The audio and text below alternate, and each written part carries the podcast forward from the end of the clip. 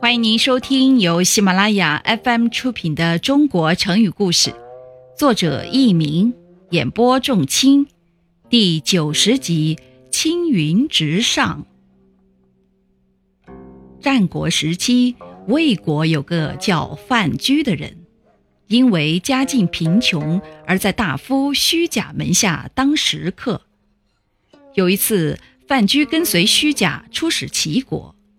齐王非常欣赏范雎的才华，就暗中送他许多金银珠宝。虽然范雎婉言拒绝了齐王的礼物，但是虚假仍然怀疑他与齐国有勾结，所以回国之后，虚假就向朝廷通报了这件事情。范雎因此被逮捕，并遭到毒打。范雎被打得昏死过去。虚假便让人用草席把他卷起来，扔到了厕所里，让人好好看守。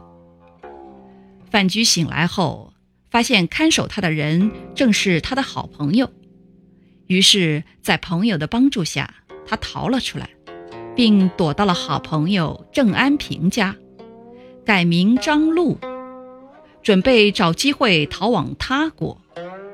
听众朋友们，您正在收听的是由喜马拉雅 FM 出品的《中国成语故事》。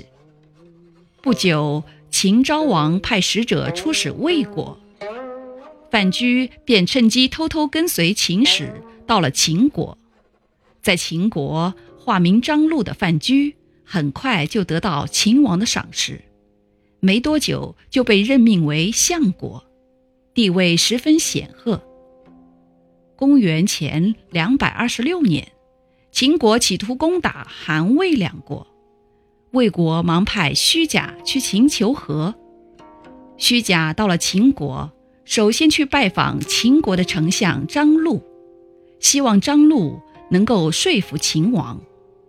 当他来到丞相府，看见丞相张禄竟然就是当年差点被他害死的范雎时，吓得扑通一声跪在地上。说：“假不义君能自置于青云之上。”意思是说，没想到您还活着，并且置身于青云之上，已经有了如此高的地位。成语“青云直上”由“自置于青云之上”演变而来，比喻人的地位直线上升。青云，青天的意思。听众朋友们，本集播讲完毕。感谢您的收听，再会。